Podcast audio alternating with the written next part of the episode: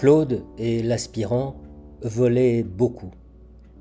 Ils connurent ensemble les départs de l'aube, où la voix sauvage des appareils éveille le jour, les retours au crépuscule, quand, moteur calé, ils descendaient lentement avec la lumière, les surveillances paisibles, simples promenades attentives, les combats où la même inquiétude et la même espérance faisaient bruire leurs tempes.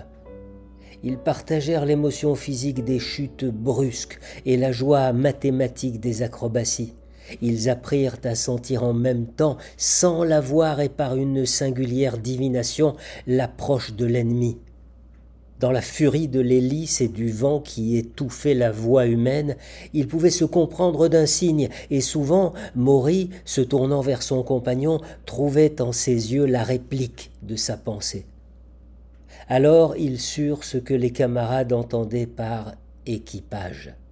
Ils n'étaient pas simplement deux hommes accomplissant les mêmes missions, soumis aux mêmes dangers et recueillant les mêmes récompenses.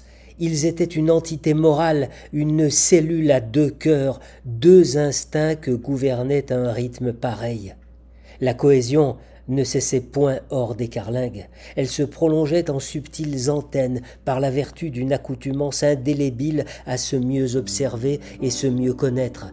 Ils n'avaient fait que s'aimer, ils se complétèrent.